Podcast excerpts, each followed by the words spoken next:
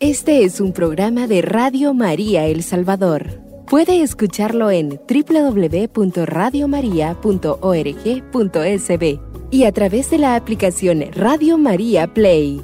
Radio María, más cerca de usted.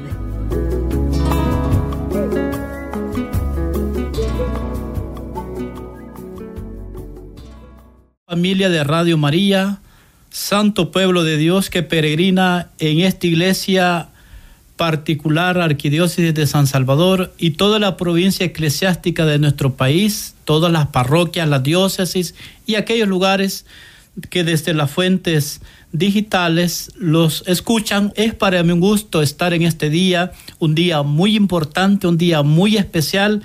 Vamos a iniciar, como toda oración que hacemos los cristianos, personal, comunitaria, en la liturgia, todo lo hacemos. Iniciamos en el nombre del Padre, del Hijo y del Espíritu Santo. Amén. Amadísimo Dios, te damos gracias porque nos das un nuevo día, por permitirlo, Señor, que estemos acá evangelizando desde la radio, tirando las redes que tú, Señor, los has encomendado. Tú dijiste, Señor, vayan y hagan que todos los pueblos sean mis discípulos. Y eso estamos haciendo desde esta fuente radiales, Señor. Gracias, Padre Santo. No me merezco, Padre Santo, estar, evangelizar, llevar tu palabra. Podrían haber personas mejores, personas capaces, personas intelectuales, personas que a lo mejor den mayor testimonio que este servidor. Pero aquí estoy, Señor, porque tú así lo has querido, así ha sido tu voluntad. Quiero pedirte en esta mañana, por todos los que sufren en los hospitales, en las cárceles, por todos aquellos que están padeciendo enfermedades terminales, por aquellas personas que están sufriendo, Señor, por las inclemencias del tiempo. Te pedimos, Padre Santo, por aquellos que se han quedado sin casa, por aquellos que han perdido sus cosas, Señor bendito. En tus manos, Padre Santo, te ponemos a aquellos que sufren en las cárceles, en los hospitales, a aquellos que están en sus hogares, en sus casas, padeciendo dolores y enfermedades.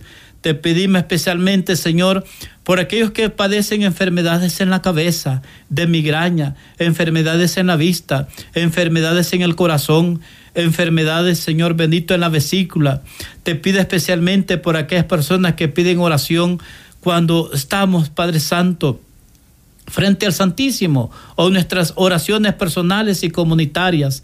Te pedimos por aquellos que se encomiendan, se encomiendan a nuestras oraciones. También, Señor, no podemos pedir, no dejamos, podemos dejar de pedir por dos cosas. Uno, por la misión universal de la Iglesia, por todas las personas que han aportado para las misiones en este DOMUN 2023, por los misioneros salientes, por nuestras misiones locales, locales, parroquiales y diocesanas. También no podemos dejar de pedir, Señor, por los proyectos de Radio María, por esta difusión del Evangelio, para que este proyecto siga caminando, Señor, con tu ayuda, por la acción de tu Espíritu Santo, que se siga anunciando el Evangelio desde estas fuentes radiales. Te lo pedimos a ti que vives y reinas por los siglos de los siglos. Amén. En el nombre del Padre, del Hijo y del Espíritu Santo. Amén. Bien, mis amadísimos hermanos y hermanas, estamos en este programa Misión Permanente. En esta oportunidad vamos a tocar el tema Los tres estados de la iglesia, fruto de la misión de Dios. Sabemos, mis amadísimos hermanos, que Dios es la fuente, que Dios es el amor, que Dios es caridad, como lo dice el documento de Allente Divinito del Vaticano II, que la misión brota de la caridad de Dios, de la caridad del Padre. Y esa misión de Dios es la misión de la iglesia, es la presencia de la iglesia por la acción del Espíritu Santo. La misión de Dios que desde Pentecostés le dio ese soplo a la iglesia, le dio vida a la iglesia, la cual los autores en misionología dicen que la iglesia fue engendrada en la Pascua, pero que nació en Pentecostés. Esta iglesia, que la vamos a, vamos a explicar este tema, que como el título lo dice, los tres estados de la iglesia, fruto de la misión de Dios. Y el primer estado de la iglesia es, hermanos, es la iglesia peregrinante. Son tres estados de la iglesia. La iglesia peregrinante, la iglesia purgante, la iglesia triunfante, ¿verdad? De eso vamos a explicar en este programa. Lo repito para aquellos que están haciendo sus apuntes. Primero, la iglesia peregrinante. Segundo, la iglesia purgante. Y tercero, la iglesia triunfante. Vamos a ver qué nos dice la iglesia. Eh, yo siempre digo, tenemos que tratar de transmitir estos temas lo más fidedignos a la doctrina de la iglesia, al magisterio de la iglesia. Eh, yo tengo conocido que gente que se apunte, pues vamos a empezar a desarrollar, como dijo una señora en el oriente, una, una señora que la recuerdo con mucho respeto, dijo, vamos a desminuzar el tema, dijo. Ahora, dice lo siguiente, la sagrada tradición nos ha enseñado que la iglesia es el pueblo de Dios, que el bautismo es el pórtico para entrar a ella y ser miembro de esta nación santa, consagrada por el Espíritu Santo. La iglesia, ¿quiénes somos? Somos todo el pueblo de Dios. La iglesia no solamente es el Papa, no solamente es el obispo, no solamente es el sacerdote ni la monjita. La iglesia somos todos los bautizados que en virtud del bautismo hemos sido incorporados a Cristo configurados con Cristo y para Cristo, para servirle a Cristo, para adorar a Cristo y para que Cristo en el último día, en la consumación de los siglos, lo lleve donde, con lo así con las palabras, en la oración, con las palabras de la Biblia, en la oración sacerdotal de Jesucristo dice, Padre, te pido por todos, para que sean uno como tú y yo somos uno, para que donde yo esté, ellos también estén. Y ese es el deseo del Padre, tenerlos con el Hijo, porque envió a su Hijo para que el Hijo lo redima, para que el Hijo muere y resucite, para que usted y yo tengamos ese acceso al cielo, a la vida eterna. Entonces la iglesia, la iglesia no son, no son las estructuras, no es el inmueble, no es la nave del templo. La iglesia es usted y yo que somos bautizados. La iglesia peregrinante. ¿Y por qué el término peregrinante? A mí me gusta cuando hablo de liturgia, yo en la parroquia de donde vengo doy una catequesis previo a la Santa Misa. Y me gusta explicar, acá en la radio también ya lo he dicho, lo, lo, que significa la procesión de entrada en la misa, que está relacionado a la iglesia peregrinante. ¿Qué significa la procesión de entrada en la misa? Lo voy a decir despacio y buena letra para aquellos que están apuntando. La procesión en la Santa Misa significa que somos un pueblo peregrino que camina hacia la casa del Padre. Somos un pueblo peregrino que camina hacia la casa del Padre. Y solo Cristo garantiza esa entrada a la casa del Padre. Y por eso se lleva la cruz enfrente, porque Cristo garantiza esa entrada a la casa del Padre. Y después del Cristo va la Biblia, porque Cristo garantiza esa entrada a la casa del Padre mediante la palabra, mediante la escritura. Y en tercer lugar va el que preside, que es el que va a interpretar ortodox, ortodoxiamente la escritura. ¿Por qué lo digo con la ortodoxia? Porque con una recta doctrina. La homilía no es para contar chistecitos, está bien si le pone un toquecito ameno, pero podría caer un atropello litúrgico el que hace la homilía, si no lo hace basado en el Evangelio, en la recta doctrina, en la ortodoxia de la iglesia. Entonces, ¿por qué lo relaciono? Bueno, no quiero hablar de liturgia. Lo relaciono en cuanto a la procesión de entrada como un pueblo que camina hacia la casa, un pueblo peregrino que camina hacia la casa del Padre y que solo Cristo garantiza esa entrada a la casa del Padre mediante, como lo hemos dicho, mediante la palabra, mediante la escritura. Entonces, amadísimos hermanos, la iglesia peregrina es esa que camina entre luces y sombras, entre debilidades y fortalezas, entre tristezas y alegrías, entre gozo y sufrimiento, entre pobrezas y tantas cosas. Hoy estamos tristes, mañana estamos alegres. Hoy estamos bien perseverantes, mañana estamos un poco decaídos, incluso, incluso en la perseverancia. La iglesia peregrina, en la iglesia peregrina vamos a descubrir hermanos, la figura humana y la figura divina de la iglesia. Iglesia peregrina, sobre todo figura humana, porque la iglesia está constituida por hombres, hombres que pueden y están expuestos a fallarle a Dios, personas que están expuestas a equivocarse, personas que están expuestas a caer en las diferentes formas, en las diferentes maneras de ver la iglesia. Por eso usted tiene que ver la iglesia con fe. Una vez platicando con un sacerdote amigo mío en, algún lugar, en un X establecimiento, estábamos hablando de las luces y las sombras de la iglesia. Yo le decía al padre, es que mira, padre, X, ah, le mencionaba el, el nombre al padre, es que mira, padre, es que la verdad que este asunto es por fe. Si la mirada la tenemos en las personas, las personas te van a fallar, las personas se van a equivocar, pero Dios no se equivoca.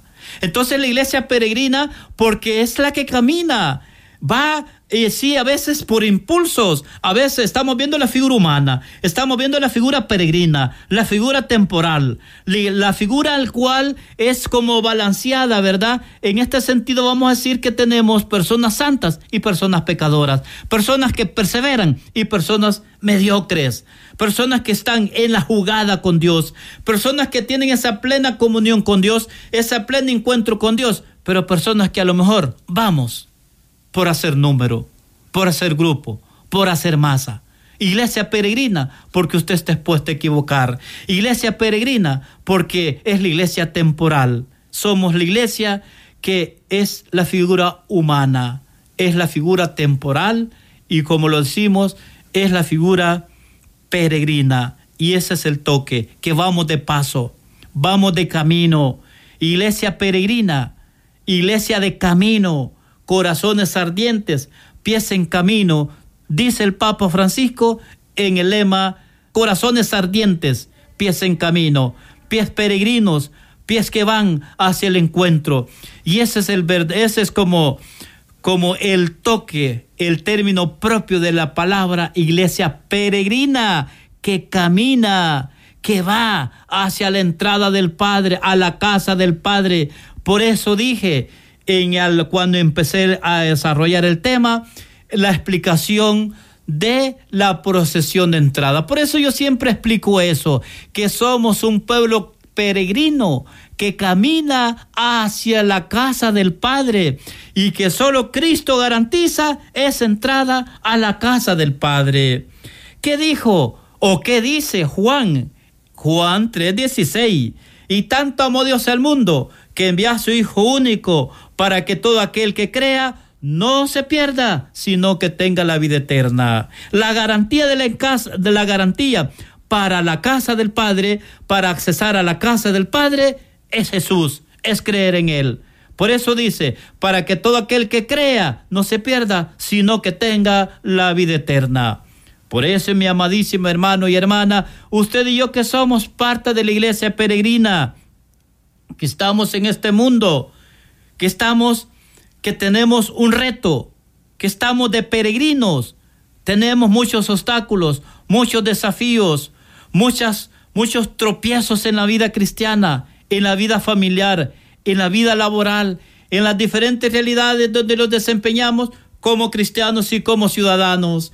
Pero aquel que ha creído en Jesús, aquel que busca a Jesús, aquel que le sirve a Jesús, aquel que se rinde ante Jesús, que dobla rodillas ante Jesús, hay esperanza. Porque Jesús no se equivoca. Jesús promete. Y usted y yo vivimos, vivimos en una iglesia, perseveramos en una iglesia que vive, que vive en la esperanza. La esperanza. Ya vamos a hablar de la esperanza en el tiempo de Adviento. La palabra esperanza viene de esperar, de esperar. Y esperamos la venida definitiva de nuestro Señor Jesucristo. Mientras, perseveremos, luchemos, seamos constantes, seamos leales, tratemos de hacer el bien, tratemos de ser la iglesia que Cristo dejó, tratemos de garantizar la iglesia que Cristo dejó, tratemos de edificarla, de construirla, como lo hizo San Francisco de Asís. Y hablar de nuestro seráfico Padre San Francisco de Asís, en la cual Dios le pidió, el Señor le pidió que reconstruyera la iglesia. Aquel hombre de Dios, humilde y sencillo, va a la porciúncula de San Damián y empieza a reconstruir la iglesia. Pero el Señor no le pedía la reconstrucción de la iglesia material, sino la construcción de la iglesia espiritual. Por eso, usted y yo que somos la iglesia peregrina, edifiquemos la iglesia con el testimonio, con la caridad. Garanticemos la iglesia con nuestra seguridad en la fe, con nuestra firmeza en la fe, con el testimonio de la fe. La iglesia nos enseña tres momentos, los cuales son elementos constitutivos para hacer crecer la iglesia, para continuar la expansión de la iglesia. ¿Por qué para continuar la expansión de la iglesia? Porque cada vez que hay más bautizados, la iglesia crece. Cada vez que hay más personas comprometidas en el anuncio del Evangelio, la iglesia florece. Cada vez que hay personas más santas, más cercanas a Dios, más en comunión con Dios, la iglesia garantiza que la iglesia es la iglesia que Cristo fundó, es la iglesia que Cristo edificó, es la iglesia que el Espíritu Santo permite que florezca, que dé fruto para la mayor gloria de Dios. En un momento regresamos, hacemos la primera pausa.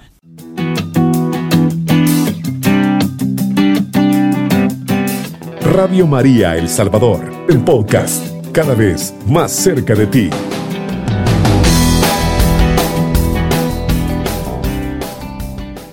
Bien, queridos hermanos, la paz del Señor, aquellos que van sintonizando la radio, bienvenidos a este programa, Misión Permanente. Los tres estados de la iglesia, fruto de la misión de Dios. Ya hablamos de la iglesia peregrinante. Ahora vamos a hablar de la iglesia purgante. Y muchas veces nosotros para mucha gente es una quebradera de cabeza. ¿Por qué digo quebradera de cabeza? Porque muchas veces los hermanos separados, como dice el padre Listoro, los hermanos evangélicos quieren como refutar, ¿verdad? Según ellos, eh, elementos sobre este término, la palabra y la purgatorio, ¿verdad? Entonces viene, quiero decirles, la palabra purgatorio viene del latín purgare, que significa purificar, preparar, embellecer. Pero ¿qué lo dice la doctrina de la iglesia? ¿Qué lo dice el catecismo de la iglesia?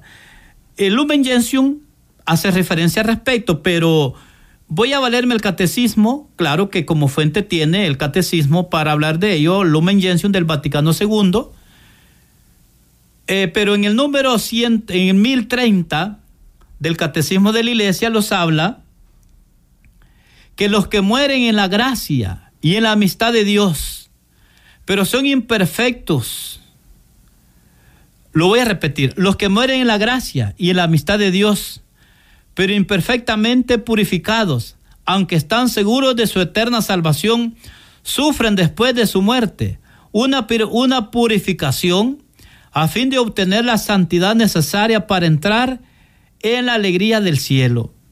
La iglesia llama purgatorio a esta, purga, a esta purificación final de los elegidos que es completamente distinta del castigo de los condenados. La Iglesia ha formulado la doctrina de la fe relativa al purgatorio sobre todo, en los concilios de Florencia. Históricamente el concilio de Florencia surge allá por el año 1435, en la cual se estableció la doctrina de, de el purgatorio y también en el concilio de Trento. Entonces la tradición de la iglesia, haciendo referencia a ciertos textos de la escritura también, pues hace, concluye, para ponerlo como doctrina, esto del purgatorio. El término purgatorio no los quebremos la cabeza. A nosotros no les importa dónde está escrito, sino la doctrina. Sino la doctrina, la doctrina del purgatorio. Pues sabemos nosotros que cuando usted y yo morimos, ya al principio hablaba de un juicio, no sé si, si en este programa lo dije, de un juicio particular y de un juicio universal. Todos los que en nuestro juicio particular, juicio particular es cuando tú te morís, cuando los morimos, el Señor los llama, Él sabe cuándo, Él sabe cómo, Él sabe dónde, de qué modo, de qué enfermedad, pero tenemos un juicio particular. Entonces, cuando tenemos ese juicio particular, pues nosotros aquellas personas que están haciendo el bien, que mueren en comunión con Dios, perseverando, creyendo y confiando en Dios, pasan por un estado que se llama purificación, purgatorio, purgare, preparar, limpiar, embellecerse, purificarse, ya la palabra lo dice, para presentarse limpio. Somos una iglesia humana. Yo le llevo la comunión a los enfermos y pues a algunas personas se les da la comunión. Hay, recordemos que hay sacramentos en peligro de muerte. Los laicos no podemos, ¿verdad?, eh, conferir sacramentos pero en el caso de podemos derramar el agua en peligro de muerte, pero no es un sacramento, a un, ¿verdad? A un niñito, incluso, ¿verdad? Este, eh, a un niñito, un, bebé, pues, ¿verdad? Que esté en peligro de muerte, puede derramarle el agua. No es sacramento, pero usted está derramando el agua pretendiendo hacer lo que la iglesia hace. A mí me, me preguntaban en alguna parroquia si es un adulto, y si es un adulto, recordemos que en el caso de los diáconos pueden bautizar solemnemente, celebrar los sacramentos, eh, algunos sacramentos, de entre ellos el bautismo. Pero no así cuando es sacramento de adultos, sí tiene que ser el sacerdote, porque hay un carácter penitencial.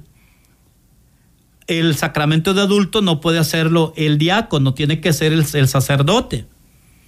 Ahora, ¿qué pasa si un adulto en peligro de muerte? Esa pregunta me la han hecho. ¿Qué pasa si en peligro de muerte un adulto no está bautizado? ¿Se le puede derramar el agua? ¿Se le puede derramar el agua si está en peligro de muerte? ¿Qué lo dice la iglesia? ¿Y qué lo dicen nuestros pastores, verdad? ¿Qué lo dice la iglesia en este caso? Pues se puede, primero, cuando ha sido autorizado por una autoridad competente he sido autorizado por una autoridad competente porque es un adulto. El enfermo lo que más requiere es la unción de los enfermos, porque un adulto que yo no tenga ya esa comunicación verbal no puede confesar los pecados. Por eso es que el sacramento de la unción a los enfermos. Entonces, hermanos, eh, se llama al sacerdote para que lo unja, pero el sacerdote no puede ir, manda a veces al, al ministro extraordinario para darle la comunión. Pero si aquella, pero si está, obviamente si está bautizado. Pero la gran pregunta es si, si no está bautizado, es una persona de 40 años para arriba y es adulto, pues, ¿verdad? Entonces se puede el, derramar el agua, no bautizarlo, derramar el agua, pretender lo que hace la iglesia con, la con el permiso de la autoridad competente porque es un adulto. Entonces, mis amadísimos hermanos, las personas que mueren en paz y en comunión con Dios pasan al purgatorio por el purgatorio para quitarse aquellas manchitas, para quitarse aquel pecado. Por eso dice la escritura, si tu, aunque tu pecado sea rojo, yo lo volveré blanco como la lana. Entonces, mis amadísimos hermanos, el creer en el purgatorio es doctrina de la iglesia. Es doctrina de la iglesia, concilio de Florencia en el concilio de Florencia se estableció y en el concilio de Trento también se tocó ese punto bien importante. Entonces, el purgatorio. Quiero hablar poco del purgatorio porque quiero hablar de la iglesia triunfante lo más, porque hoy es el día de los santos, ¿verdad? Entonces, mis amadísimos hermanos, aquellas personas que le dicen a usted, mira, ¿y por qué le rezas a los difuntos? Esa es ignorancia. Vos no conocés, vos no sabés, vos te vas a ir al infierno porque sos un ignorante. Y así los tratan. Entonces, mis amadísimos hermanos, usted y yo, o es más, en algunos lugares le dicen, vos estás loco porque haces cosas que la Biblia no dice. Así dicen los hermanos evangélicos del Padre Listoro, ¿va? Va, hermano Marito. Entonces viene, mis amadísimos hermanos, nosotros hacemos lo que la iglesia nos enseña. Y la iglesia tiene en su depósito de fe, hay algo que se llama depósito de fe. La Sagrada Escritura, la Sagrada Tradición y el Magisterio de la Iglesia. Qué hermoso esto. Y aquí está reflejado el proyecto de Dios en la Iglesia, para la Iglesia, para edificar la Iglesia. La Sagrada Escritura, la sagrada tradición. La sagrada tradición es lo que se transmite a viva voz. ¿Qué dice? Segunda Tesalonicenses 2.15. Hermanos, les invitamos que sigan fielmente las tradiciones que les enseñamos, orales y escritas. orales y escritas. Qué hermoso. La tradición, lo que se transmite, la sana doctrina. Por eso tenemos que explicar con ortodoxia, con sana doctrina. No hay que enseñar herejías, ¿verdad? Hay que enseñar la sana doctrina. Entonces, hermanos, que no los emboben los hermanos separados diciendo eso, ¿verdad? De los católicos. Me decía una vez una persona, después que hice un rosario en algún lugar hace mucho tiempo, iba, ¿verdad? Yo para mi casa, bien me recuerdo, ya vendí donde los catochos de rezar, me dijo, pues nosotros tenemos que llevar con orgullo nuestra identidad como ser cristianos católicos, con orgullo, pero también con testimonio, mi amadísimo hermano con testimonio, porque es lo que garantiza. Entonces la iglesia los enseña la doctrina del, del purgatorio. Ahora voy a mencionar el texto del catecismo para aquellos que van haciendo apuntes. Catecismo de la iglesia numeral 1030. 1030 del catecismo de la iglesia. Lo voy a repetir literalmente, los que mueren en la gracia y en la amistad de Dios, pero imperfectamente purificados, aunque están seguros de su eterna salvación, sufren después su muerte una purificación a fin de obtener la santidad necesaria para entrar en la alegría del cielo. Esa alegría del cielo es la que ahora celebramos. Antes, la iglesia triunfante. ¿Qué es la iglesia triunfante? Pues la iglesia triunfante es aquellos que ya triunfaron, aquellos que gozan algo que la iglesia le va a llamar la visión beatífica de Dios, donde ya no hay llanto ni dolor. ¿Por qué la solemnidad de todos los santos? Los santos conocidos y los santos desconocidos. ¿Qué se quiere decir con esto? Los santos conocidos, aquellos que están en un libro en el catálogo de los santos. San Francisco de Asís, San Benito, San Agustín, San Antonio, San Buenaventura, y están todos los santos, hasta San, San Óscar Arnulfo Romero, San José Sánchez del Río, Santa Teresita del Niño Jesús, San Francisco Javier, y San Daniel Comboni, están todos los santos en el catálogo de los santos, y que lo vemos reflejado en el calendario litúrgico. Cada día hay un santo. Los santos conocidos. En otras palabras, los santos canonizados. Los santos desconocidos, aquellos que murieron en su vida oculta en una íntima comunión con Dios. Viven una vida santa. Es bien importante decir que de lo que estoy hablando también se le llama la comunión de los santos. Es lo que decimos en el credo. Creo en la comunión de los santos. Los santos que hicieron, que ya están en la paz de Dios, que ya están gozando de esa visión beatífica de Dios, donde no hay dolor, donde no hay angustia, ya gozan de la paz de Dios. Ahora como vamos a recordar nuevamente los tres estados de la iglesia para explicar la comunión de los santos. Y esos tres estados de la iglesia, hemos dicho en primer lugar, la iglesia peregrinante. La iglesia peregrinante tiene su culto, culto de latría a Dios, culto de hiperdulía a María Santísima. ¿Qué quiere decir hiperdulía con H? Sin H significa otra cosa. Hiperdulía quiere decir, hermanos, eh, veneración especial o gran veneración latría a Dios, hiperdulía a María, dulía a los santos ángeles y serafines y, y, protodulía a San José. Qué hermoso esto. Lo voy a repetir para aquellos que están haciendo apuntos.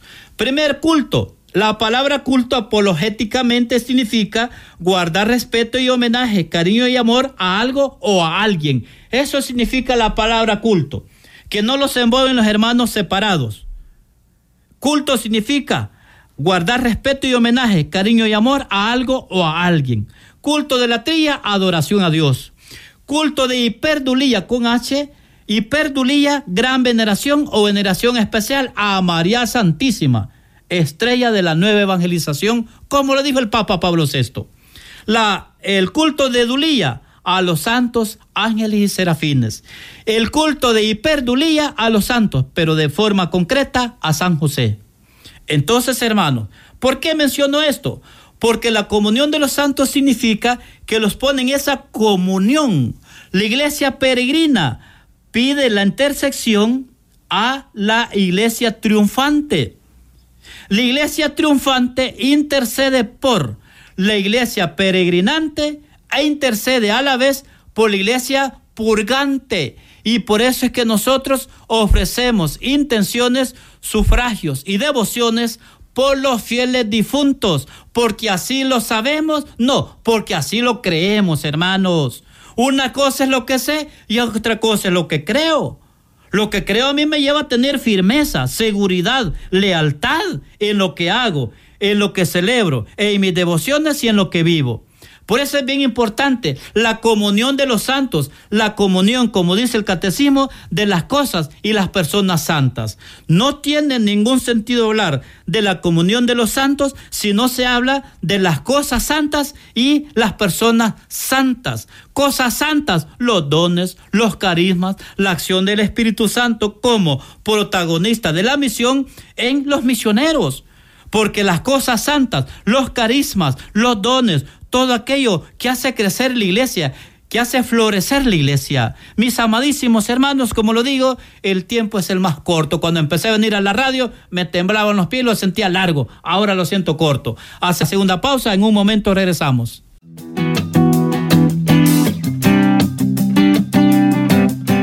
Radio María El Salvador, el podcast, cada vez más cerca de ti.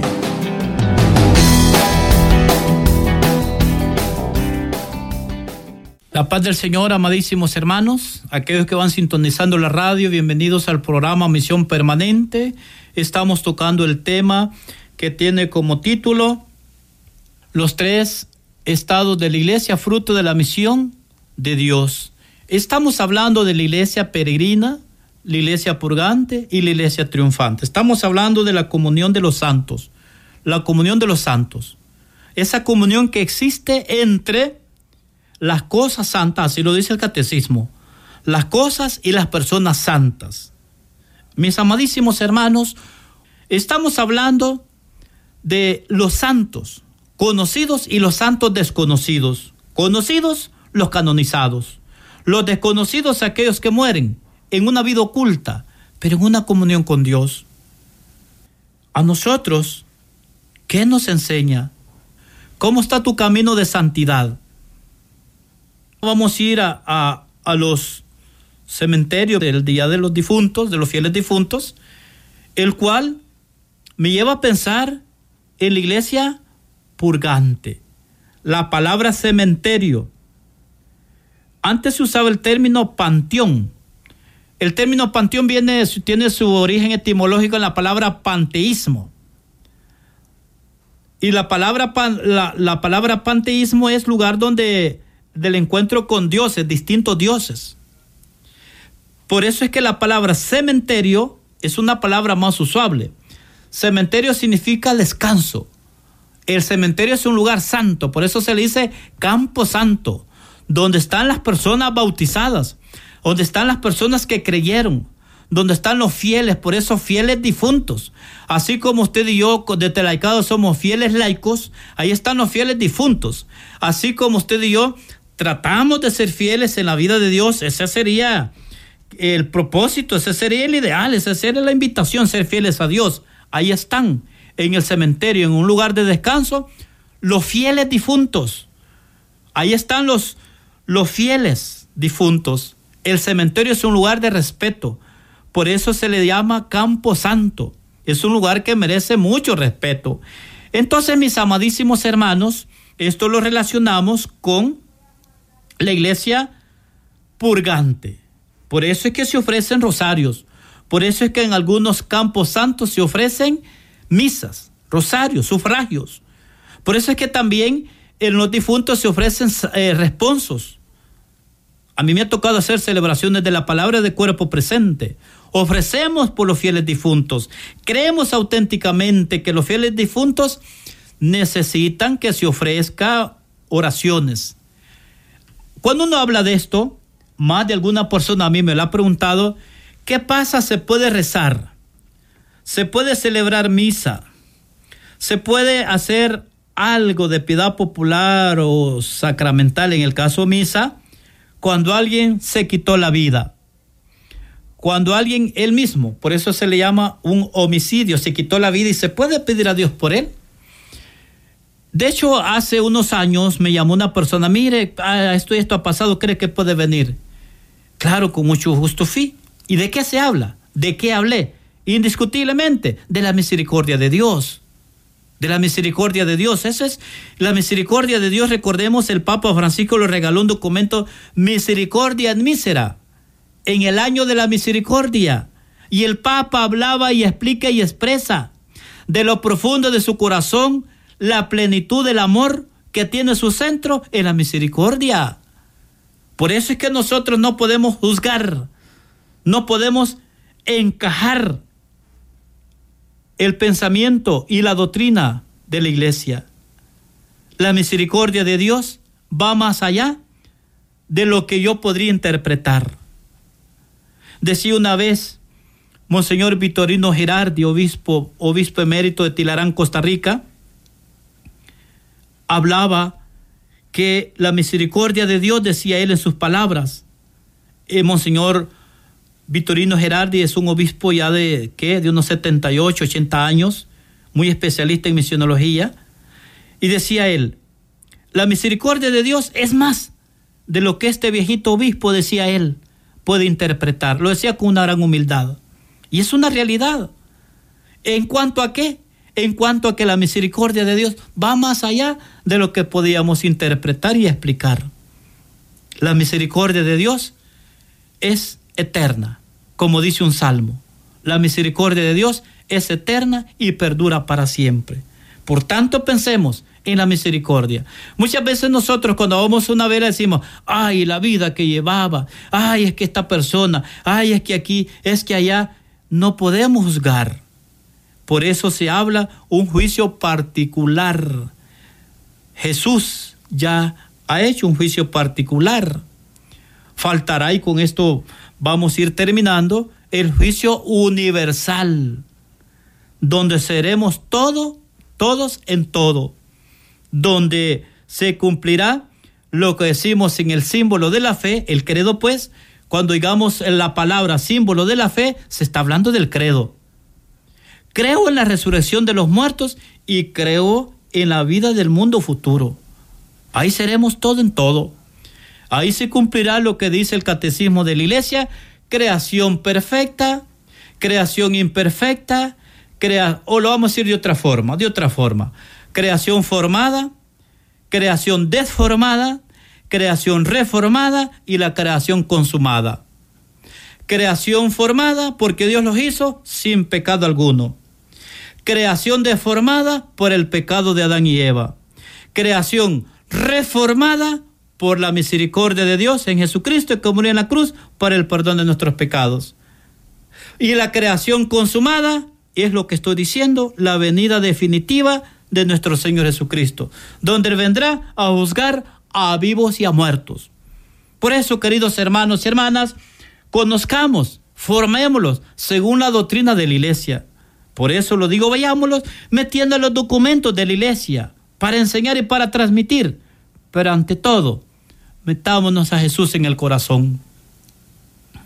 Para no tener solamente conocimiento, sino que, que llegue el Evangelio al corazón, para que usted y yo también seamos santos. El Papa Francisco regaló un documento a los jóvenes.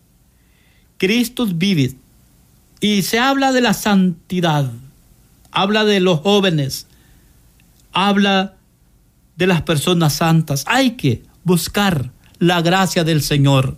Yo le invito, mi querido hermano y hermana, usted que quizás está alejado de Dios, que es mal visto por la sociedad, usted que quizás por sus vicios, por la mala vida, conocen su, su historial, su récord, y la gente lo mal ve, lo critica, no lo acepta y lo descarta. Quiero decirle en el nombre del Señor, usted que está viendo por Facebook o está escuchando por la radio, quiero decirte en el nombre del Señor, tú eres importante. Dios te ama, Dios te acepta, Dios te abraza en esta tarde, en esta mañana, en este momento, en este instante.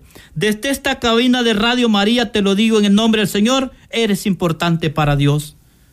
Eres insustituible. Dios te quiere, Dios te acepta con tu propia realidad, tu propio rostro, tu propia historia. Eres insustituible, valioso para Dios. El ser humano te puede ver mal, pero Dios te mira con misericordia. El ser humano no te puede aceptar, pero el Señor te mira con amor y con bondad. Tú estás invitado a ser santo.